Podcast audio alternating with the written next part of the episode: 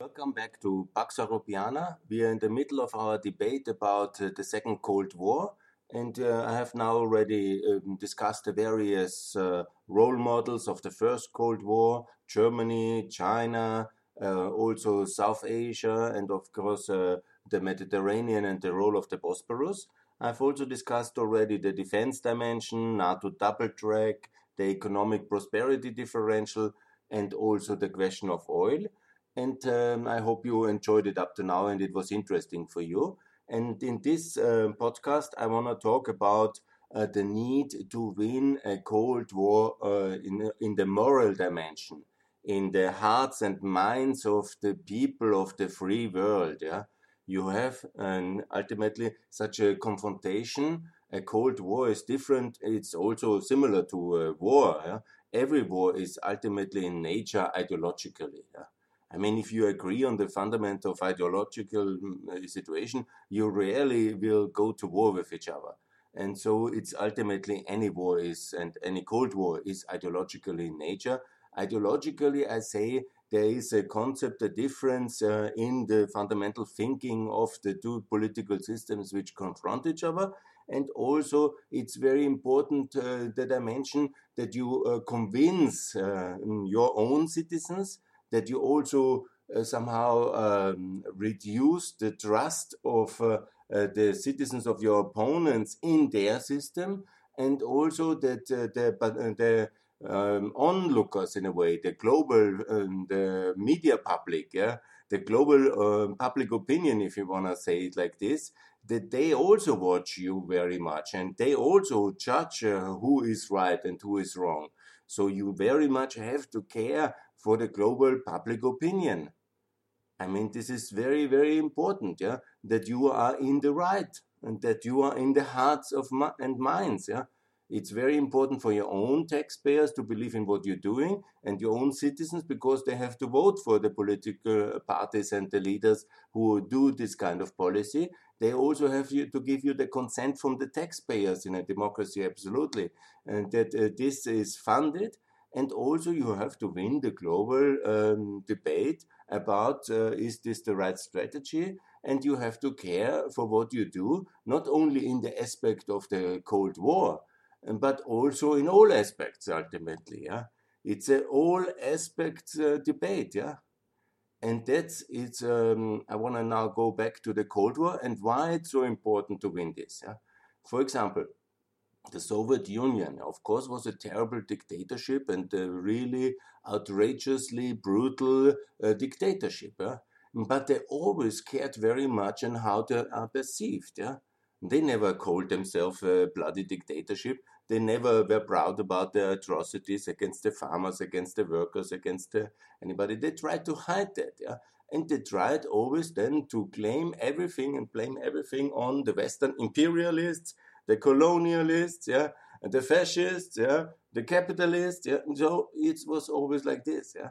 And uh, in this decisive phase, yeah, about uh, the Cold War when it started in uh, the 40s, uh, end of the 40s and in the 50s, and also in the 60s, obviously the topic for uh, about decolonization the um, uh, last colonial wars of uh, France and of the United Kingdom, and the mere fact that most of Africa and um, major parts of Asia uh, were basically still dominated by European imperial powers. Yeah? and uh, they were gradually and often very bloodily withdrawing from the Dutch in uh, the Netherlands and uh, the British in India and obviously the French in Indochina but all over Africa. And they basically, and the handing back Africa to the Africans was often a very bloody affair. And the Europeans really didn't want to leave. Yeah? And it's our uh, blame. And obviously, the Soviet Union had a fantastic time uh, to blame all the problems uh, the European imperial powers created and had. Yeah? and uh, the Africans had in, in, gaining their independence on uh, the past and present colonial and imperial failures of the imperial powers. And obviously, they gained a lot of legitimacy. And uh, with our weakness, our failures, our bad policies, yeah, uh, the Soviet Union could build um, a big, big, uh, soft empire, not um, a they also had a very big empire, but they were winning also this moral kind of uh, debate about what is right and wrong in the world. It's not a coincidence that now on the 14th of December, the Russian Foreign Ministry has made a big uh, tweet about the decolonization uh, decision of the UN in 1960, and all this debate is still carry on. And many of the networks in Africa, from Angola uh, to Zimbabwe, is exactly inheritance of this kind of Soviet anti-colonial uh, struggle and, uh, and the inheritance and the legacy of this failed uh, colonial policy of uh, the British and the French, but also of other European powers. Yeah? I made a nice presentation on YouTube about all this. We have um, about 10 uh, colonial powers in Europe. They committed terrible crimes, and we still often lack an apology. Uh, the Portuguese have done something, the uh, Dutch, uh, in terms of apologies, you know, it's not, and the French now recently, you know, it's not that we have um, not started this process. Obviously, we have uh, regretted a lot, and there were a lot of apologies. But you know, the overall picture is still quite bleak, and we still have to um, work on that one. Yeah, we have committed as uh, Europeans uh, many crimes in Africa and Asia, and we have to still uh, somehow go through uh, clearing much of this mess up.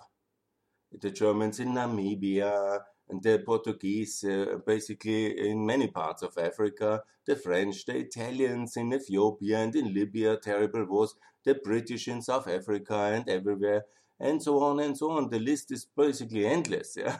It's, uh, I just um, uh, took one example, one colonial power, and you know it was so much work i then decided to really limit it because when you go into it it's terrible and so, obviously, with this kind of policy, it was rather easy to exploit uh, the differences between our moral language and our UN declarations and our claim for human rights and, and then the reality.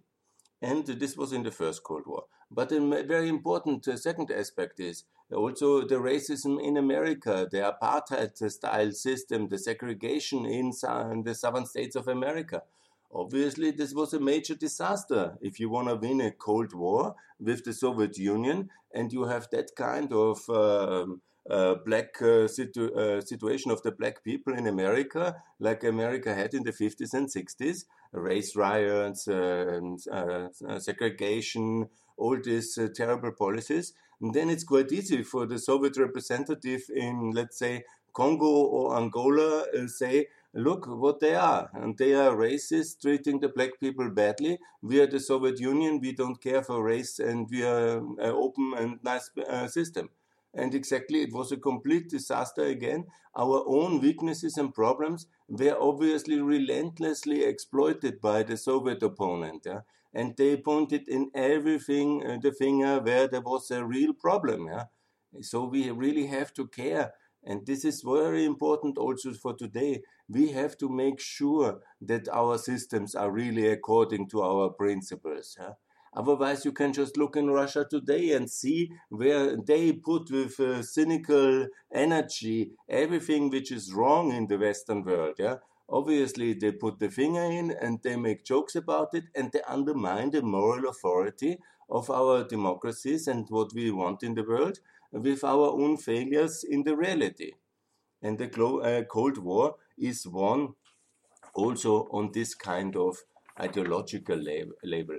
I want to refer, there is a great um, podcast uh, of the, for the Cold War about uh, racism and the Cold War, and it's really very inspiring. I recommend it heavily.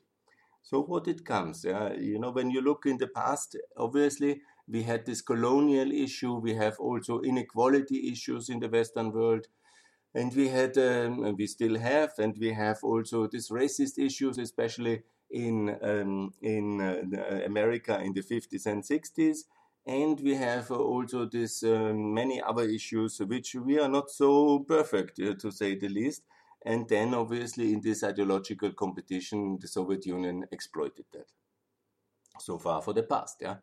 But The same is true because obviously we in the West don't want to have this uh, second Cold War, but the Soviet Union and today's Russia, they very much know what they did in the past. Yeah, they very much know that they are in a Cold War number two zero, uh, zero two. They are really not. They have not lost this historic knowledge. Yeah, and they continue exactly in the same line. So what I want to say ultimately, every time an American policeman is uh, killing a, a, black person in America, it's of course a global disaster. You know, every time Trump uh, does terrible tweets about Mexicans being racist or uh, this Capitol riots, this is a global disaster. And these are major items in the Cold War number two zero, and we lose because our systems, the democracies, freedom, and the values we represent, when they in the reality meet the ground and then they look like that, and the global uh, audience, the global public, is seeing that uh, on the television screen, what is the leader of the free world saying? How are policemen acting? Yeah. How, um, uh, for example, Croatian um, border police people treating the, the Bosnian, the refugees which are stranded in Bosnia? Or how is uh, the Greek border um, treating uh, the, uh, the Syrians on these uh, islands? Yeah? And you know, all this you can, or the French conflict uh, about um, with Islamic terrorism. You know, all this obviously is then translated in news coverage everywhere in the world. And how do we look? Often very much as fools and as bigots, uh, rich people who pray one thing but do uh, very terrible other things in reality. And then uh, somehow the whole legitimacy of our diplomatic and uh, institutional uh, effort uh, abroad is discredited.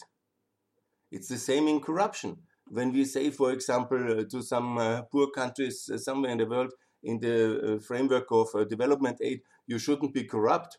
And then we see all these corruption scandals uh, in America, in Europe, uh, the French president's involved, yeah, and this and that. And then obviously they watch news as well. Be sure that the Russian media system is amplifying all these things. Yeah? And then uh, we look like fools when we say this. And our diplomats, when they preach anti corruption, but their ministers go to jail in uh, Austria or in, in France, or at least questioned, in a big scandal involving corruption, obviously, what will the global public opinion think? That we are preaching one thing and we are in reality doing it all the same like a Congolese minister does it in any case. Yeah. So this is in this competition obviously then amplified because uh, again i can just recommend i do it from time to time it's always a painful experience but i watch russia today I'm actually against Russia today to be allowed to be broadcasted in the free world, but uh, it's uh, the policy we have of appeasement, so they can uh, do that.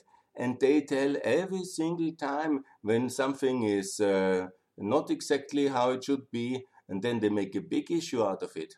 And obviously, then uh, some people, when they, they have some funny commentators as well, then you really think, ah, mm, mm okay, we have human rights, yeah, but we have um, this uh, great track record, yeah, and in many things, yeah. But on the other hand, uh, such incidents happen, and we have a real problem because we are delegitimizing our own systems with uh, the incapacity to really implement it, and also often the unwillingness to really eradicate some things. Yeah?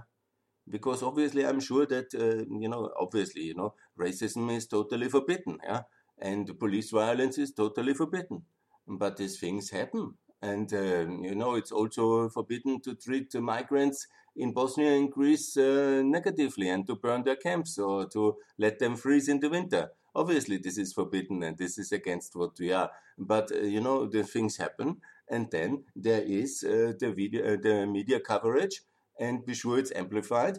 And again, we are seen as the rich, egocentric bastards who are like have exploited the world for too long. And uh, Russia is seen as the Robin Hood of the world, who is at least the only one ready to take up to this rich white uh, people who are rich and happy and discriminating everybody else. And next time we go, then in our delegations go to um, from the European Union or from member states, go then to a minister in, let's say, Angola and say, hey, you should really not do that, or this is uh, the money we give you when you do that. And then he just thinks, ah, we know exactly what kind of people you are. Mm-hmm. Ah, good. And so exactly it happens. And so we have to make sure that our systems have been over. Um, we have to check them. We have to uh, make sure that this kind of incidents don't happen. We have to sure that these people who do that, and they are taken to justice and punished. And also that we all work a little bit better, and that uh, this kind of uh, uh, system inconsistencies, yeah, which unfortunately are quite regular when it comes to corruption and racism, that they don't happen. And if they happen, there's a really tough um, punishment for that. Because, you know, in a global struggle, it's not, uh, it's really hurting us uh, on a geostrategic level. And if the decision makers have no kind of moral fiber enough uh, to fix them because they need to be fixed anyhow, then at least think, yeah, if you want to win the Second Cold War, uh, then at least you know uh, we have to make sure that the impression we give on the to the world, yeah, and it is based on facts that we really are better. So let's come also to the role of some other issues. Yeah? For example, it was devastating, obviously, devastating. These torture incidents in, uh, in especially in Iraq. Yeah, I mean, did WikiLeaks had brought up. Yeah? I will discuss about WikiLeaks in a second. They are also an instrument of this new Cold War uh, 2.0, but on the Russian side, obviously. But obviously, these things happened, yeah, and you know they were devastating. So when the Australians uh, commit war crimes in Afghanistan and uh, do some kind of uh, um, uh, killings from the from the Secret Service, yeah, and you know it's devastating, yeah. And these are things we really have to make sure that they don't happen, because uh, the result is of course a complete disaster, and in the global public opinion we are losing. And if we really care for winning this uh, second Cold War, and if we care for the world in general, and if we care for our own principles, then we have to make sure that uh, this kind of torture incidents, this kind of war crimes, uh, uh which they were recently reported, but uh, the whole uh, last decade, this shouldn't happen. And obviously, we live in a global media environment, and we have also, for example, this WikiLeaks, which I'm personally very much um, uh, convinced that is also an instrument of the Second Cold War, because why they have all this uh, secret media um, access, yeah? Because it's one single American uh, spy who uh, hands over this data. No, they definitely have either training or other form of technical competence support uh, from the Russian secret services. How deep this kind of cooperation goes, you know, and when it started, I'm not one who blames that all these uh, NGOs, uh, like in the, it's a similar case like in the first Cold War, when you had also this uh, very big anti-double track German peace movement. I don't say that this was created by the Soviet Union, but of course it was amplified by the Soviet Union. The moment it started, the moment there were some useful idiots uh, to do that, then of course they had financial support, they had technical support, they had information support, and there is uh, many, many ways a foreign secret service can use internal opposition movements uh, to um, give them uh, funding, to give them media access, to give them key information items, uh, like, for example, uh, these uh, things that happened in Iraq, or to train them technically. Like all these German terrorists were trained technically in the socialist Arab world camps in order to learn how to be a terrorist. Uh, you cannot be a super hacker or a super terrorist. Uh, just you know, you come from university or you break uh, up university, you decide to be an investigative journalist or a terrorist, and suddenly you know all the things uh, like you would be the best specialist ever on earth. Yeah? Somebody has to train you. Somebody has to tell you. Somebody has to give you secret information access. Yeah? And this is exactly how the Western German terrorists in the 70s, uh, from normal student activists, they turned into super tough and successful in their way um, terrorist specialists. Yeah? Because they were in these uh, camps in, uh, uh funded by uh, the Soviet Union in the Arab worlds, in Yemen, in Palestine, in other areas where they could get this training, and then they were suddenly really experienced and uh, technically very uh, capable.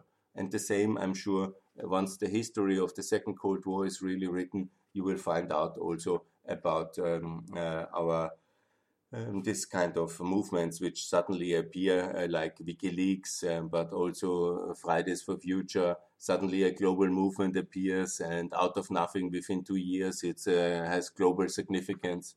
Yes, it's just the climate. Uh, anyhow, so this we will find out later, and I can make only unsubstantiated claims. I hope I hurt no feelings of anybody, but think about it. This is really happening as a result of the Second Cold War.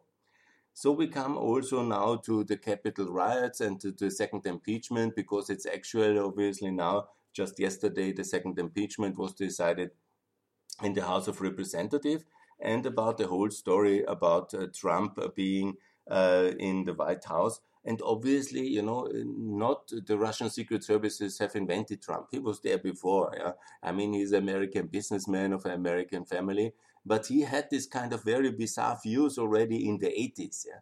When you follow his first uh, uh, flirting with the presidency in the 80s and all the statements he made, at that time it was, of course, not China, but it was Japan, and obviously it was already against NATO, it was against free trade, it was against uh, openness, and so on and so on. And you know, he was uh, by himself already a useful factor, maybe at that time but uh, he then was gradually nurtured uh, by the Soviet Union and then also by the by the Russian Federation and especially when uh, the Cold War really started and they were thinking in, in Russia, what are the useful idiots we can find? Yeah?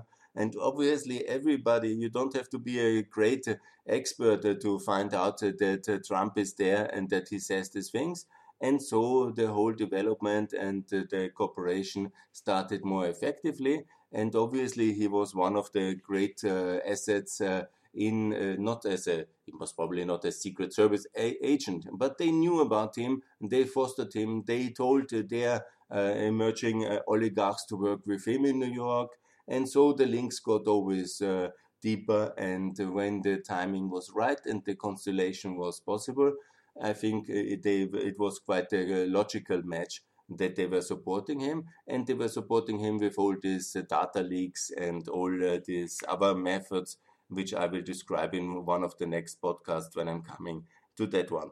But uh, let's uh, now conclude. I call again. We have to make sure that we win uh, this uh, global second Cold War this global confrontation with hostile Russia, we have to win it morally. We have to win it by fixing our institutions. We have to make sure that uh, our institutions work. And this kind of Capitol riots, obviously, were uh, the worst thing that could happen because it has undermined the whole credibility of the American democracy as a global export success. Yeah? It has undermined the strength and credibility of America. Every of the tweets of uh, Trump has done that. Everything he should not have this kind of Twitter account, and I was so happy when uh, Twitter has blocked him because he was spreading lies, misinformation, and he was undermining uh, the whole American concept and the concept of the free world. Yeah?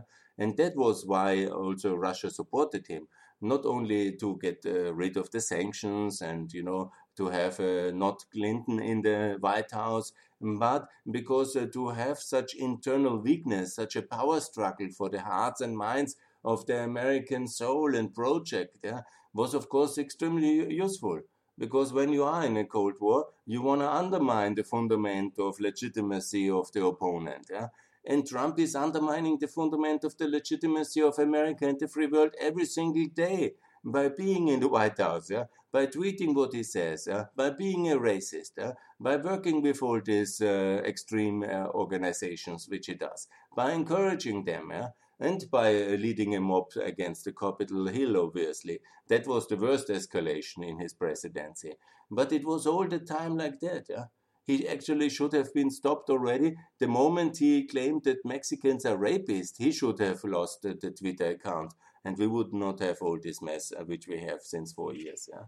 So Yes, it's a tragedy, but we can fix it. Don't worry. Yeah? We can, are learning individuals, we are learning uh, institutions. Democracies can adjust uh, to the challenge of such aggression. It's um, you know it's not easy. I understand it. It's a very painful process in America now, and I feel the pain of my American friends. And we in Free Europe, we share your pain.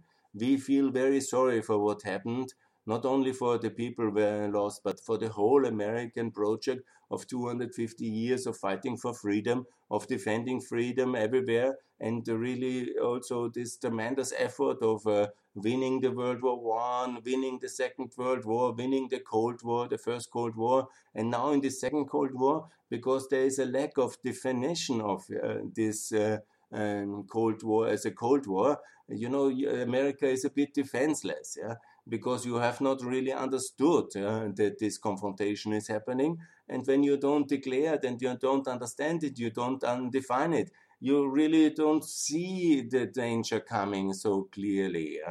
And that's why it was possible to buy so massively into the GOP system because the GOP thought, oh, uh, Putin looks quite nice. Uh, let's uh, let him in, you know, with all the money opportunities. Yeah, and he looks a tough guy, uh, and he was presenting himself. Uh, and they have gone to all these kind of key trigger points of uh, uh, working with the National Rifle Organization or funding specific personalities in in these expensive races for parliamentarian seats in America, and so on and so on. And so gradually this kind of uh, confusion has happened.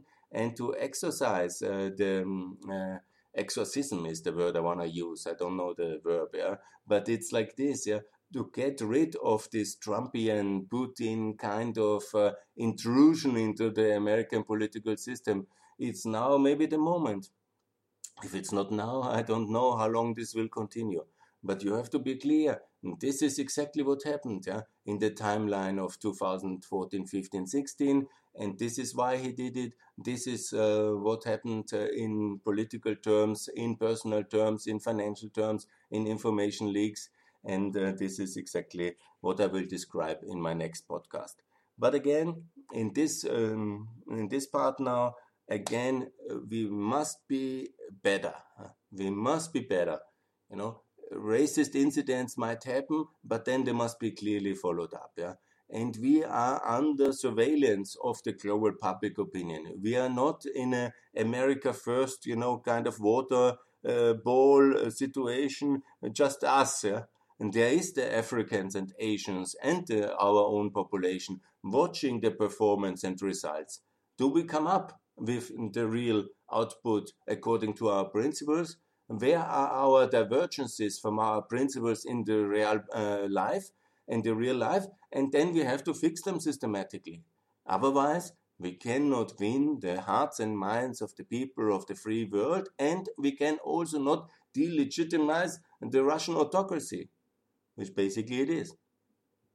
And so it's so important to make sure systematically to improve and i'm optimist on that one we will hopefully have a much better years ahead in the 2020s because uh, I hope that uh, we all will understand and that this challenge is happening and this second Cold War is happening. And once we have analyzed it correctly, we are hopefully in to win it. And I'm confident that 2020s will already see a much better uh, response uh, to this challenge and also improving our own systems.